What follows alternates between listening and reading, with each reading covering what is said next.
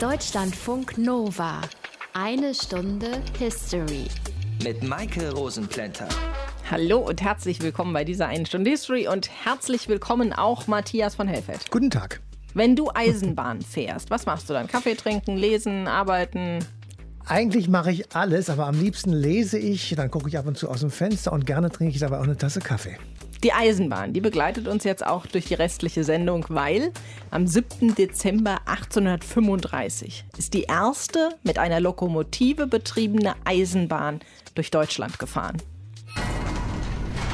Aus den prallgefüllten Schatzkammern der Menschheitsgeschichte. Euer Deutschlandfunk Nova-Historiker Dr. Matthias von Helfeld. Matthias, diese Eisenbahn, die ist damals von Nürnberg nach Fürth gefahren. Das ist nicht so eine sonderlich weite Strecke. Und die Zeit, die passt ja tatsächlich. Damals gab es ja ziemlich viele neue Entwicklungen. Und man könnte jetzt das Wortspiel machen, bahnbrechende Erfindungen. Ja? Das 19. Jahrhundert ist nämlich tatsächlich ein Jahrhundert der Entdeckungen und der Erfindungen. Und ohne diese vielen Erfindungen wäre unser heutiges Leben sicher ganz anders. Und vielleicht gäbe es auch gar keine Eisenbahn. Oder vielleicht noch nicht seit 1835. Also allgemein gesagt, die Deutschen sind im 19. Jahrhundert extrem technikbegeistert. Und alles, was neu ist, das finden sie gut, finden sie interessant, möchten sie gerne ausprobieren. Und wer wer es sich leisten kann, der tut das auch. So, und was wurde da so erfunden und entdeckt außer der Eisenbahn? Ja, also wenn ich das jetzt alles aufzählen würde, dann würdest du heute nicht mehr zu Wort kommen. Deswegen nur eine ganz, ganz kleine Auswahl. Karl Benz entwickelt den Benz Patent Motorwagen Nummer 1. Da haben wir auch schon mal drüber eine Sendung gemacht. Ein gewisser Nikola Tesla aus Kroatien entdeckt Ende des 19. Jahrhunderts Elektronen, Röntgenstrahlen, das rotierende Magnetfeld, die elektrische Resonanz, kosmische Funkwellen, Radio und man denkt es nicht, den Elektromotor. Daher der Name. Graham Bell erfindet das Telefon, Samuel Morse die Telegrafie, Alfred Nobel kommt mit dem Dynamit um die Ecke und Thomas Edison macht die erste Glühbirne an. Also Jahre und Jahrzehnte, in denen sich die Welt extrem verändert hat. Aber dann wieder zurück zur Eisenbahn. 1835 fuhr die erste mit Dampflokomotive angetriebene Eisenbahn durch Deutschland.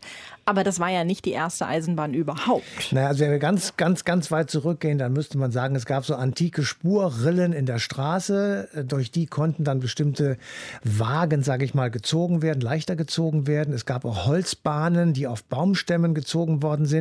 Aber Anfang des 18. Jahrhunderts, da wird in England etwas erfunden, das nennt sich Kranzrad. Und dieses Kranzrad, das läuft ganz sicher auf einem Gleis. Dann legt man diese Rinne mit Eisen aus, dann ersetzt man die alten Holzbohlenschienen durch Gusseisen und dann ist das sozusagen die erste Eisenschiene. 1795 wird dann der erste regelmäßig verschiedene Haltestellen anfahrende Bahnbetrieb aufgenommen, nämlich Derby Canal Railway. Aber die fuhren dann alle noch ohne Lokomotive. Ja, man muss fairerweise dazu sagen, das sind eigentlich Pferde. Sechs, sieben, acht manchmal ziehen den Zug und das erinnert so ein bisschen an die Pferdewagen, die wir alle aus den Westernfilmen kennen. Und diese legen sozusagen acht Kilometer maximal zurück. Sie transportiert vor allem Waren. Die werden locker auf den Waggon gelegt und dann werden sie von einem Kran hinterher rausgeholt, damit sie dann irgendwohin verladen werden kann, auf ein Schiff beispielsweise. Und das erinnert so ein bisschen an den Hamburger Überseehafen. Nur alles etwas größer heute und damals etwas langsamer, aber eigentlich natürlich auch schon Containertransport. So, und wie lange war diese Strecke dann in Betrieb? Bis 1908. Das finde ich ist eigentlich unglaublich, zumal das Frachtaufkommen zu der Zeit drastisch zurückgegangen war und deswegen sind eben mehr Menschen mitgefahren. So wie auch heute noch. Im letzten Jahr hat die Deutsche Bahn, um mal hier ein paar Zahlen zu droppen, 2,6 Milliarden Personen befördert. Und zwar nicht nur zwischen Nürnberg und Fürth. Sehr geehrte Damen und Herren, wir schreiben den 7. November 1835 in Nürnberg wird gerade Geschichte geschrieben. Die erste Dampflokomotive Deutschlands hat ihren Betrieb aufgenommen. Ich schalte zu Deutschlandfunk Nova-Reporterin Chrissy Mockenhaupt an den Nürnberger Bahnhof. Danke, Maike. Ich stehe hier gerade am neuen Ludwigsbahnhof am Nürnberger Plärrer in wirklich einer unvorstellbaren Menschenmenge. Also echt, was hier los ist. Tausende Zuschauer sind gekommen, die Presse aus ganz Deutschland ist anwesend. Keiner will dieses Schauspiel verpassen. Bis auf den bayerischen König Ludwig. Der hatte das nach ihm benannte Projekt Ludwigsbahn ja eigentlich die ganze Zeit nicht wirklich unterstützt und unterstreicht jetzt durch seine Abwesenheit heute nochmal, wie egal ihm dieses Projekt tatsächlich ist. Und das war schon der Startschuss. Mit einer Glocke in der Hand läuft hier jetzt nochmal das Zugpersonal an der Seite des Zuges entlang und bringt die Schaulustigen so ein bisschen auf Abstand. Und jetzt rollt sie langsam los. Die erste deutsche Eisenbahn. Wuchtige rote Stahlräder montiert an einen fassähnlichen dunkelgrünen Bauch. Ähnlich wie bei einem Nashorn ragt ganz vorne ein hoher Schornstein in die Luft. Fast acht Wochen hat es gedauert, bis alle Bauteile von der Firma Robert Stevenson Co. aus Newcastle in England hier in Nürnberg angekommen sind und dann in der Werkstatt von Wilhelm Späth montiert werden konnten. Auf dem Führerstand sehen wir jetzt den Lokführer William Wilson, der ja, sozusagen aus England mitgeliefert wurde. Er winkt den Zuschauern zu und hinter ihm, hinter dem Führerstand, folgen neun gelbe Wagen. Darin die ersten 200 Menschen, die in Deutschland mit einer Eisenbahn fahren.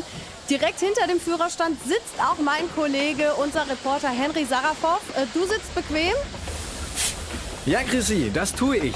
Und ich sitze nicht nur direkt hinter dem Lokführer William Wilson, der hier ganz genau beobachtet, was sich rechts und links seines Zuges tut, sondern ich sitze hier wirklich in der ersten Reihe zwischen den Damen und Herren, die sich einen Platz für die erste Fahrt im ersten Wagen der ersten Eisenbahn Deutschlands ins nur sechs Kilometer entfernte Fürth gesichert haben. Ich sehe, Sie strahlen übers ganze Gesicht. Ja, natürlich. Ist ja schließlich ein historisches Ereignis. Wie schnell wir von A nach B kommen. Ich habe gehört, dass die Eisenbahn sogar bis zu 60 Stundenkilometer schnell werden kann. Aber Annelies, doch nur, wenn sie komplett leer ist. Also tatsächlich soll die Eisenbahn nach etwa neun Minuten am Bahnhof in Fürth ankommen. Das wären dann etwa 40 Kilometer pro Stunde. Ja, aber überlegen Sie sich nur, wie schnell wir sind. Und wie günstig die Eisenbahn ist. Eine Fahrt in der ersten Klasse soll zukünftig nur zwölf Kreuzer kosten. Genauso viel wie eine Fahrt mit dem Fiaker. Und da brauchen wir ja viel länger. Also ich merke schon, Sie machen sich keine Sorgen wegen der hohen Geschwindigkeit. Ach was? Meine Mutter hat versucht, uns die Fahrt auszureden. Die glaubt dem ganzen Blödsinn, den diese Zukunftsverweigerer verbreiten. Ist ein gutes Stichwort. Neben mir steht jetzt Dr. Theobald Leisefluss vom Bayerischen Obermedizinalkollegium. Herr Doktor, ein Herr im ersten Waggon sieht Leute wie Sie als Zukunftsverweigerer an. Können Sie das nachvollziehen? Nein, Frau Mockenhaupt, das kann ich nicht nachvollziehen. Wir haben hier eine neue Technik, deren Auswirkungen wir noch gar nicht absehen können. Meine Kollegin und ich sind der Meinung, dass durch die schnelle Bewegung bei den Reisenden unfehlbar eine Hirnkrankheit, eine besondere Art des Delirium furiosum erzeugt wird. Also, Sie werden nicht mit der neuen Eisenbahn fahren? Auf keinen Fall. Wer aber meint, sich dieser Gefahr aussetzen zu müssen, der kann das natürlich frei entscheiden. Nichtsdestotrotz finde ich, und das sehen im Übrigen einige geschätzte Kollegen genauso, dass zumindest die Zuschauer geschützt werden müssen. Denn auch diese sehen ja die schnellen Bewegungen und erleiden dadurch dieselbe Krankheit. Wir fordern deshalb, dass die Eisenbahnstrecke durch einen Sichtschutz eingefasst wird. Es gab ja auch schon Kritik wegen des ausgestoßenen Dampfes und Rauches. Ja, aber selbstverständlich. Sehen Sie sich das doch nur an, welche Rauch- und Dampfschwaden aus diesem Ungetüm herauskommen. Dafür muss man ja nun kein Mediziner sein, um zu erahnen, dass das nur ungesund sein kann. Wir sind uns da sehr sicher, dass das kein Vogel überlebt, der dahin durchfliegt. Und auch, dass Kühe entlang der Zugstrecke keine Milch mehr geben, befürchten einige Kritiker. Wissenschaftliche Beweise gibt es dafür bisher aber nicht. Danke erstmal an Sie, Herr Dr. Leisefluss. Übrigens wird der Adler erstmal die einzige Eisenbahn sein, die auf der frischen Strecke zwischen Nürnberg und Fürth verkehrt. Zusätzlich wird es auf den Schienen auch Züge geben, die von Pferdewagen gezogen werden. Da brauchen sich also auch Skeptiker der Dampftechnologie keine Sorgen zu machen. Und damit verabschieden wir uns erstmal hier aus Nürnberg und schalten zurück ins Studio. Studio zu dir, Maike. Danke dir, Chrissy. Und damit sind wir wieder zurück im Jahr 2020. So, Matthias, jetzt kennen wir also den Adler, also die erste Lokomotive, die Personen zumindest durch Teile von Deutschland transportiert hat. Aber ich gehe mal davon aus, dass das nicht die erste Lokomotive überhaupt gewesen ist. Wann wurde denn die erste Lokomotive erfunden? Ja, da müssen wir sehr weit zurückblicken und wir müssen auch das Land wechseln. Wir gehen nach England in die Studier- und Empfindungsstube von Thomas Newcomen im Jahr 1712. Der hat nämlich eine Idee, dass man eine Dampfmaschine bauen könnte. Diese Dampfmaschine könnte könnte, so war der weitere Gedanke, ein Teil sein zum Antrieb von Maschinen. Und daraus entwickelt sich in den folgenden Jahren Dampfwagen, Zugmaschinen und 1804, also ungefähr 30 Jahre vor unserer ersten Eisenbahn, wird die erste Dampflokomotive in England gebaut und der erste dokumentierte Test ist das gleiche Jahr 1804. Eine Maschine zieht fünf Wagen mit 10 Tonnen Fracht über 15 Kilometer in vier Stunden und exakt fünf Minuten. Aber 1804, muss man sich ja zurückerinnern, hat die Dampflok noch keine Zukunft, weil sie für die damaligen Menschen keinen offensichtlichen Nutzen hatte. Aber irgendwann wurde dieser Nutzen ja dann doch erkannt. Ja, und der Zusammenhang ist wie so oft in der Geschichte der Menschheit ein Krieg, nämlich die Koalitionskriege gegen Napoleon und die Steigerung der Lebensmittelpreise durch die von ihm verhängte Kontinentalsperre gegenüber England. Und deswegen wurden Lokomotiven eingesetzt zum Transport von Lebensmitteln. Und das war wichtig, weil es auch in vielen Kohlegruben zum Einsatz gekommen ist. England hatte sehr viele Kohlegruben. Und als Zwischenschritt wird 1812 eine Zahnradlokomotive gebaut, weil man Angst hatte, die Reibung zwischen Rad und Schiene würde bei zu großen Lasten die Vorwärtsbewegung behindern. 1825, das ist dann schon fast so zu unserer Zeit, wird dann die Lokomotive Nummer 1 gebaut von George Stephenson aus Newcastle und auf eine Schiene gesetzt. Und 1830 kommt dann The Rocket dazu. Die hatte immerhin schon 48 km/h drauf. Süßer Name für 48 km/h. Aber im Vergleich zu dem, was Pferde vorher hinbekommen haben, ist diese Geschwindigkeit halt doch ein Fortschritt dann.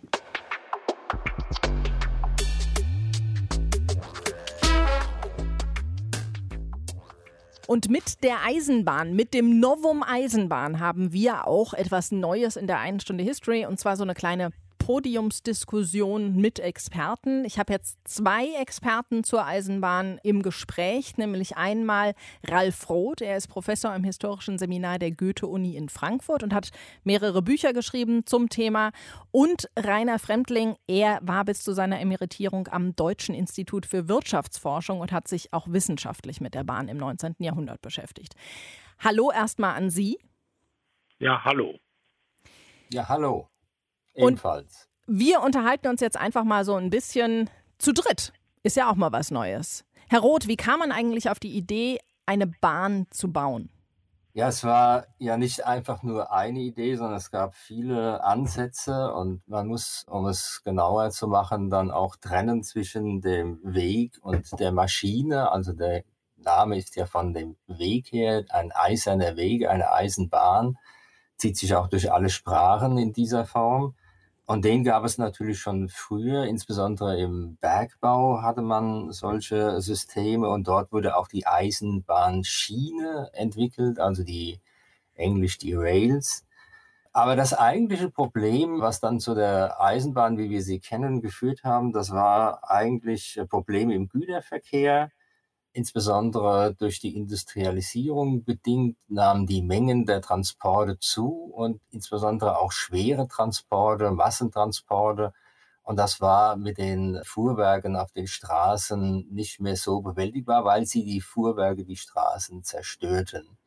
Und deshalb suchte man nach einem harten Weg und das war die Idee, mit Eisen zu operieren. Und da hatte man Systeme im Bergbau im Blick. Und dann kam noch die Idee, Dampfmaschine als eine selbstbewegende Maschine zu konstruieren. Und das setzte man zusammen. Und dann hatte man am Beginn des 19. Jahrhunderts die Idee. Und wo waren dann die ersten Strecken?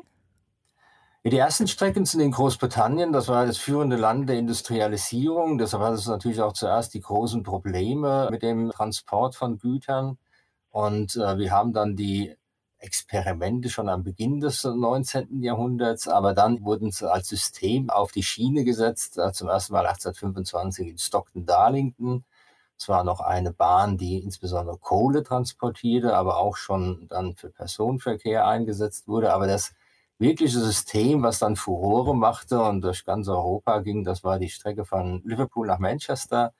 Das war die Verbindung einer textilproduzierenden Stadt mit dem Hafen und das sollte auch eigentlich der Zweck der Bahn sein, also Textilien zu transportieren. Herr Fremdling, was wurde denn im 19. Jahrhundert mehr transportiert? Menschen oder Waren? Ja, eben, das ist der Punkt. Nicht? Dass also ja.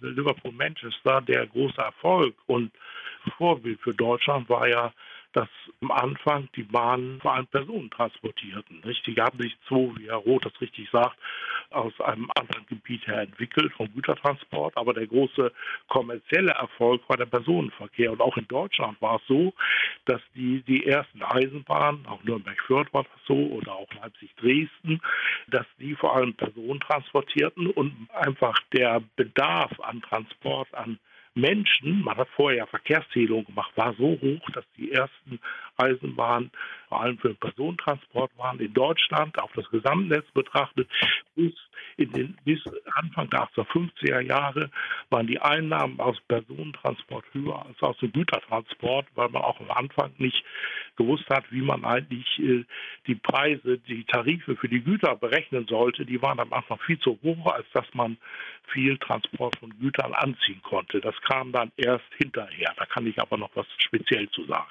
Okay, die Kosten der Güter waren also nicht so einfach zu berechnen. Wie war das denn mit den Kosten des Menschentransports? Konnte sich das jeder normale Mensch mit normalem Einkommen leisten oder war das eine Sache, die sich nur Menschen leisten konnten, die wirklich Schotter in der Hose hatten? Naja, wenn man sich auch die Darstellung der ersten Eisenbahn anguckt, dann sieht das ja so aus, als wären das Postkutschen auf Eisenbahnschienen gestellt, hintereinander geschaltet.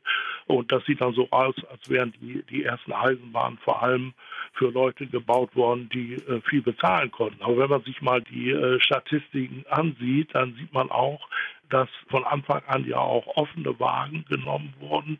Es gab am Anfang drei Klassen und dann wurde in Norddeutschland noch die vierte Klasse dazu eingeführt und dann zeigte sich, dass vor allem im Laufe der Entwicklung der Transport der ersten und zweiten Klasse, dass sie unterschieden sich nicht groß, waren gepolstert und die anderen dritte und vierte Klasse war die Holzklasse. Aber man kann, wenn man sich nur mal nach den Einnahmen, wir haben die Statistiken eingesehen, da war es so, dass noch 1868, wo wir die erste Statistik fürs Gesamtnetz haben, schon 60 Prozent der Einnahmen aus der dritten und vierten Klasse kamen und um 1900 waren es schon 80 Prozent. Wobei allerdings man sagen muss, wenn man sich anschaut, wie viel die Leute damals verdient haben, wenn jemand um 1900 von Berlin nach Hamburg fahren wollte, dann kostete eine einfache Fahrt, wenn sie nicht ermäßigt waren, sechs Mark. Nicht? Und das war schon relativ viel. Das heißt also, für weite Entfernung war es sicher noch nicht ein Massenverkehrsmittel für die breite Masse, aber der Vorortverkehr oder Pendlerverkehr spielte schon eine große Rolle. Aber noch vielleicht kurz eine kleine Ergänzung. Also es ist richtig, der Personenverkehr war am Anfang dominierend. Das war überraschend. Man hatte das so nicht erwartet, weil man ja auch vorher sehr stark investiert hatte in den Postkutschenverkehr durch den Chausseebau und so weiter. Dachte man eigentlich, das Problem wäre gelöst. Aber die Menschen haben äh, anders entschieden und haben die Eisenbahn zu einem sehr attraktiven Verkehrsmittel mitgestaltet. Und da muss man natürlich auch noch die großen Verkehre dieser Zeit mit einbeziehen. Das war die Migration, also Migrationsverkehr spielt da eine große Rolle. Auch wenn das dann etwas teurer war für einen armen Haushalt, hat man es halt einmal im Leben zusammengekratzt, um zu den Häfen nach Norddeutschland zu kommen und sich dann einzuschiffen und eben aus Deutschland auszuwandern. Also das war eine Gruppe. Und dann natürlich die Binnenmigration, die berühmten West-Ost-Wanderungen wurden stark von der Eisenbahn mitgetragen. Auch das war eine Einmalfahrt, die man sich leistete, um dann aus den wenigen so unterentwickelten Regionen äh, in landwirtschaftlichen Gebieten in die Städte zu ziehen, um dort Arbeit zu finden in den Fabriken. Das muss ja echt teuer gewesen sein zu der Zeit, sowas zu bauen überhaupt. Wer hat das denn überhaupt finanziert? Also es war in der Tat sehr kostenintensiv. Das war auch eine der großen Diskussionen, die man geführt hat, äh, insbesondere auch in Deutschland, nachdem man gesehen hat, die äh, Großbritannien fangen an, damit zu bauen. Woher kommen die Kosten? Äh, man hat Aktiengesellschaften gegründet und hat eben das versucht, attraktiv zu gestalten, dass Investoren da ihr Geld hineingeben. Und das sind dann äh, die ersten Aktiengesellschaften, die entstanden sind. Und das war eine der Hauptquellen, also Aktionäre, äh, Aktiengesellschaften, die von Großhandelsfirmen oder Banken gegründet wurden, aufgesetzt wurden und dann eben Eisenbahnkomitees in den Städten, die äh, das initiiert haben und sehr begeistert waren, dass man so den Transport und Verkehr in der Umgebung der Städte revolutioniert und äh, dafür auch zahlreiche Denkschriften erlassen hat, in denen man argumentiert hat, was die Vorteile sind einer Eisenbahn und dass es sich lohnt, äh, da eben viel Geld zu investieren. Also die Summen waren gewaltig. Das war bis zur Hälfte dessen, was man als äh, Wirtschaftsleistung äh, insgesamt äh, erwirtschaftet hat. Die wurden in dieses System äh, investiert. Aber ähm, es war eigentlich kein Problem, dieses Geld zu beschaffen, weil man zahlreich und begeistert äh, sich der Sache angenommen hat. Wenn ich das noch äh, ergänzen darf, also äh, in der Tat war es eigentlich äh, kein großes unüberblickliches Problem, das Geld bei Privaten zu beschaffen, bei Kaufleuten und bei den Privatbanken, weil eben die Renditeaussichten so günstig waren. Ich meine, die Nürnberg-Fürther hat im Durchschnitt immer 17,5 Prozent Rendite gezahlt. In einigen Ländern wurden ja von Anfang an Staatsbahnen gebaut, etwa in Süddeutschland, in Baden und in Württemberg oder auch in Hannover, während Preußen und Sachsen vor allem auf den Privatbahnbau gesetzt haben. Man hat anfänglich versucht, Privatbahnbau etwa in Ländern wie Hannover oder auch in Württemberg und Baden eher zu verhindern, weil die Privatinitiative, die wollten natürlich grenzüberschreitende Bahnen bauen. Etwa in Norddeutschland, wenn man bauen wollte, wollte man eine Bahn nicht von Hannover nach Hagenburg bauen, das zum Staat Hannover gehörte, sondern Hannover nach Hamburg. Es wurde aber nicht gebaut. Man wollte bauen von Hamburg nach Lübeck. Das wurde verhindert. Man baute von Kiel nach Altona. Altona gehörte damals nicht zu Hamburg. Also der Staatsbahnbau war oft nur ein Ersatz dafür, dass die Privatinitiative äh, behindert wurde. Das heißt, da gab es einen Unterschied zwischen staatlichen Bahnen im Deutschen Reich und privater Konkurrenz. Ja, ja, ja genau. das kann man sagen. Ja, also es gab äh, da Unterschiede. Also ein großes Problem war aber, warum der Staat dann doch nicht so ganz zum Zuge kam, obwohl er gerne das äh, kontrolliert hätte und wo er auch gern natürlich auch auf die Einnahmen spekuliert hat, weil es sich ja dann als erfolgreiches System äh, etabliert hat. Also ein großes Problem am Anfang war, dass die meisten Staaten verschuldet waren aus den napoleonischen Kriegen noch heraus, also da noch große äh, Staatsschulden abtragen mussten. Und sie hatten ja auch investiert in den Chausseebau. Also insofern waren viele Staaten einfach nicht in der Lage, äh, dieses Geld aufzubringen. Sie appellierten deshalb, selbst wenn sie Interesse an Eigenbau hatten, an private Investoren. Und berühmt ist ja der Konflikt äh, in Preußen, was ja die privaten Initiatoren aufgerufen hat, Bahnen zu bauen, weil es selbst äh, dazu nicht in der Lage war, aufgrund dieser Schulden eben. Und dann aber Bahnen wollte, die die privaten Investoren nicht wollten. Also die Bahn nach Königsberg von Berlin, die war wirtschaftlich eigentlich unattraktiv. Und deshalb wollten niemand da anlegen. Aber der Staat wollte sie gern, weil es ja ein Statussymbol war, den Krönungsort insbesondere als erstes mit äh, auf die Verbindung zu setzen.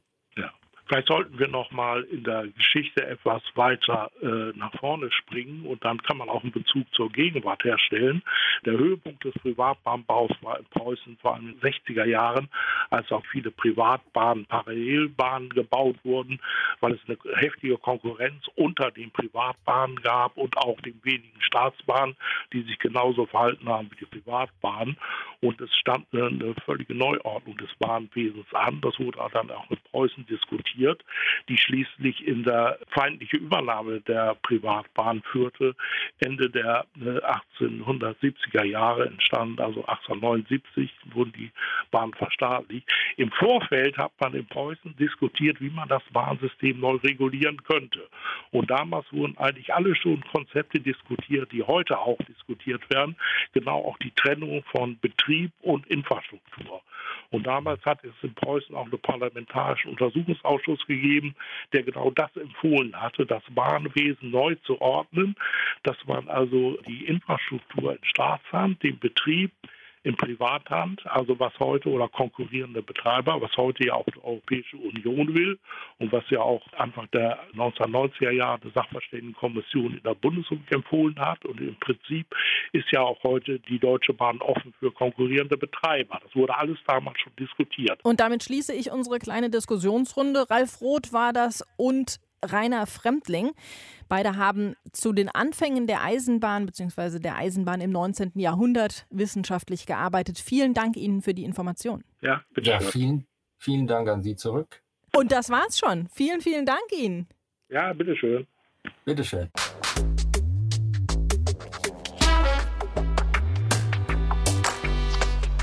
Es gab dann also diesen Moment, wo festgestellt wurde, diese dampfenden und ratternden und stinkenden schwarzen Ungetüme, die waren doch ganz nützlich. Und dann war der Siegeszug der Eisenbahn nicht mehr aufzuhalten, oder Matthias? Ja, das stimmt unbedingt. Also Anfang August 1826 wird die erste Eisenbahnfahrt aus den USA gemeldet. Dort werden nämlich Straßen und Gebäude gebaut. Also man brauchte erhebliche Transportmöglichkeiten. Und in diesem Zusammenhang wird 1830 die Baltimore and Ohio Railroad eröffnet. Und 20 Jahre später gibt es bereits 48 40.000 Kilometer Eisenbahnstrecke. Das war in den USA. Wie hat sich das Ganze im 19. Jahrhundert in Europa weiterentwickelt? Naja, es werden auch dort immer mehr Eisenbahnen eingesetzt, auch dort immer mehr Schienen verlegt und der ökonomische Aufschwung, der durch die industrielle Revolution in der zweiten Hälfte des 19. Jahrhunderts stattgefunden hat, wäre ohne die Bahn kaum vorstellbar.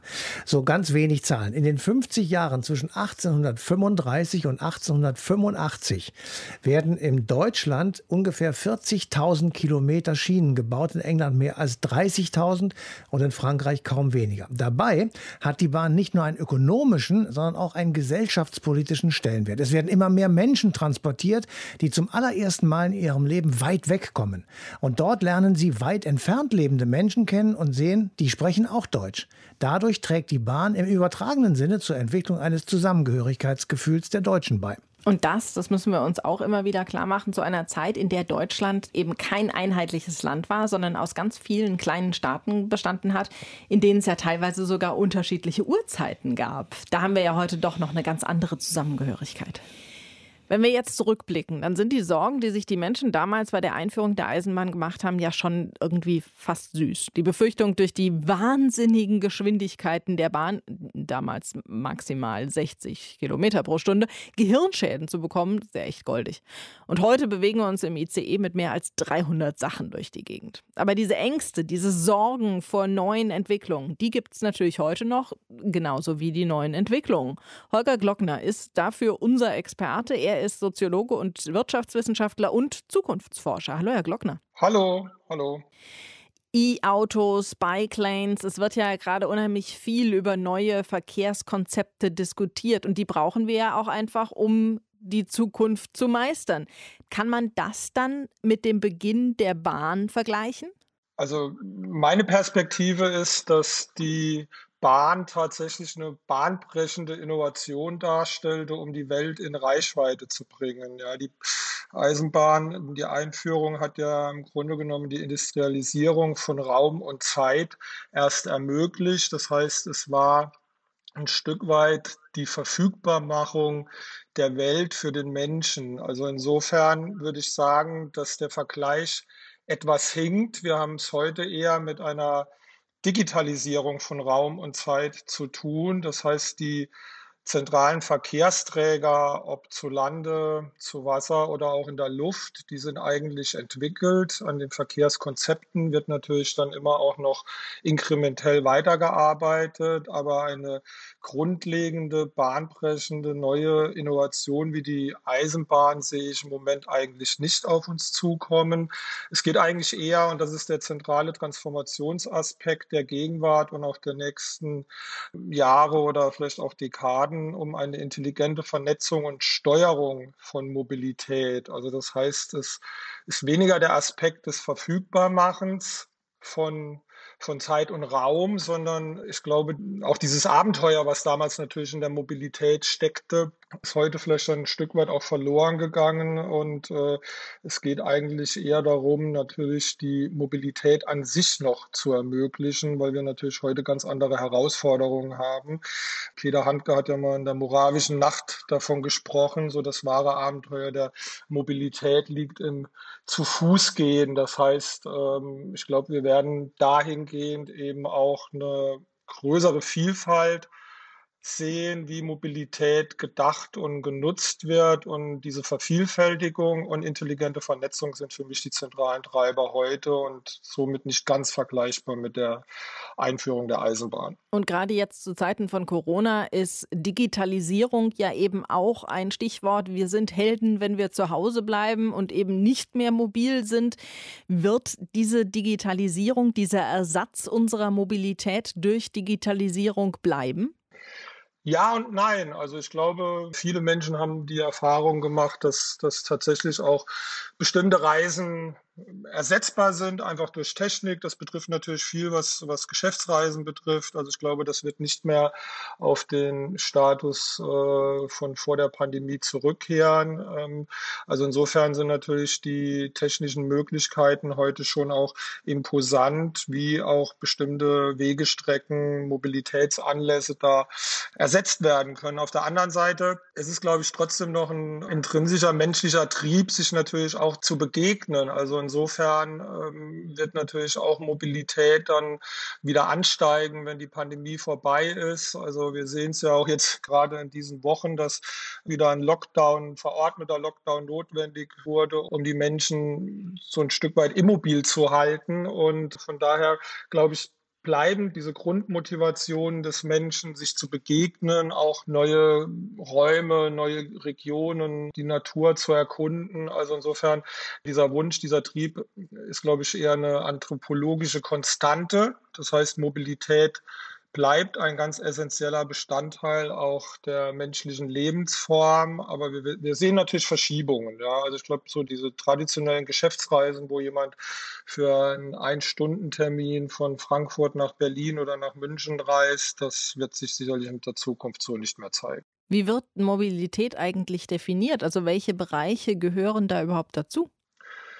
Na gut, im klassischen Sinne ist es natürlich die menschliche Mobilität und natürlich auch die Mobilität von Güter, was dann natürlich logistische Aufgaben betrifft. Das heißt also im Kern natürlich die, die physische Mobilität von Objekten, was äh, natürlich dann auch durch die Technologieentwicklung in den letzten Jahrzehnten natürlich eine deutlich höhere Relevanz gewonnen hat. Insbesondere natürlich, wenn wir uns anschauen, wie auch die Wirtschaft im globalen Maßstab funktioniert, ist natürlich die Mobilität von Informationen, sei es in den Finanz- und Kapitalmärkten, ja, dass äh, im Grunde genommen Transfers von riesigen Kapitalsummen in Bruchteil von Sekunden möglich wurde und heutzutage natürlich generell Daten in jeglicher, jeder Form natürlich auch eine Form der im materiellen Mobilität darstellen und natürlich zusehends an Relevanz gewinnen. Aber im klassischen Sinne spricht man natürlich von Mobilität, wenn Menschen sich bewegen oder wenn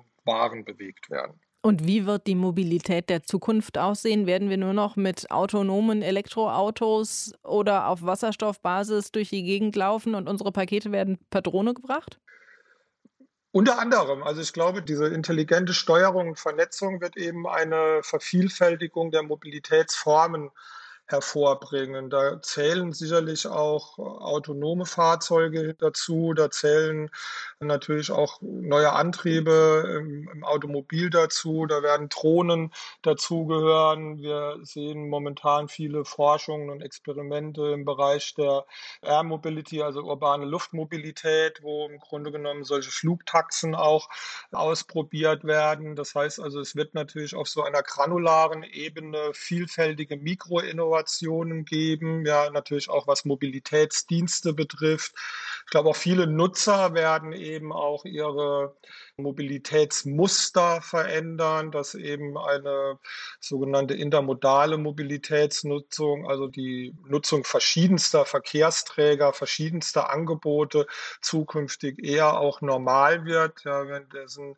äh, ja in den vergangenen Jahrzehnten dann vielleicht doch noch typischerweise viele nur mit dem Auto unterwegs waren, vielleicht nur mit dem öffentlichen Verkehr. Hier werden sich gerade natürlich auch durch neue digitale Schnittstellen, Devices natürlich dann auch die Möglichkeiten erhöhen, Zugang zu unterschiedlichen Mobilitätsdiensten zu erhalten. Insofern sehen wir, glaube ich, eine zukünftig viel buntere Welt, wie die Mobilität aussieht. Ja, das bedeutet natürlich dann für die Mobilitätsanbieter im Moment eine wahnsinnig spannende Zeit. Ja, auf der einen Seite viele Chancen, viele Risiken, es ist viel in Bewegung. Da dürfen wir uns hoffentlich auch freuen, dass es insgesamt dann aber im Ergebnis auch in Richtung einer klimaschonenderen, ressourcenschonenderen und nachhaltigen Mobilität gehen wird. Nichts bleibt, wie es ist, und vielleicht ist genau diese Tatsache das, was bleibt. Der Zukunftsforscher Holger Glockner war das. Danke Ihnen für die Information. Dankeschön. So, und damit sind wir jetzt schon wieder am Ende dieser einen Stunde History angekommen. Matthias, bleibt uns noch der Blick ins Heute bzw. der Blick in die Zukunft. Was meinst du, wie werden die Menschen am Ende des 21. Jahrhunderts die Strecke Nürnberg-Fürth zurücklegen? Also erstmal bin ich mir sicher, dass sie sie noch zurücklegen werden. Also es wird auch weiterhin Mobilität geben und nicht alles wird durch Digitales ersetzt werden, wie man in der Pandemie jetzt sehen konnte. Aber die Frage wird sein, ist die Mobilität der Zukunft das Ergebnis von Verboten? Verboten, beispielsweise aus Klimagründen und gesetzlicher Steuerung, oder wird sie von neuen Entwicklungen geprägt sein? Dennoch und egal wie, die Mobilität in Zukunft wird anders aussehen als heute. Also ich sage mal, eine Person in einem großen Auto mit dickem Motor kann ich mir nicht vorstellen. Unbegrenzte Geschwindigkeit kann ich mir auch nicht mehr vorstellen. Verbrennungsmotoren, die werden vermutlich sehr bald verschwinden. Aber im Moment jedenfalls aus unserer heutigen Perspektive bezweifle ich, ob Elektroantriebe wegen Batterieherstellung und vor allem der Entsorgung dieser Dinger dann doch noch eine große Rolle spielen werden. Vielleicht haben wir bis dahin ja dann auch so Flugtaxen, die uns per Solarenergie von hier nach da transportieren. Ich befürchte allerdings, wir zwei, wir werden das nicht mehr erleben. Das ist eigentlich schade. Ne? Ja, absolut. In der nächsten Sendung geht es um viel Geld und um Fußball. Und wie es dazu kommt, dass beides so oft zusammenkommt. Bis dahin euch eine schöne Zeit. Macht's gut. Bye, bye. Deutschlandfunk Nova. Eine Stunde History. Jeden Montag um 20 Uhr. Mehr auf deutschlandfunknova.de.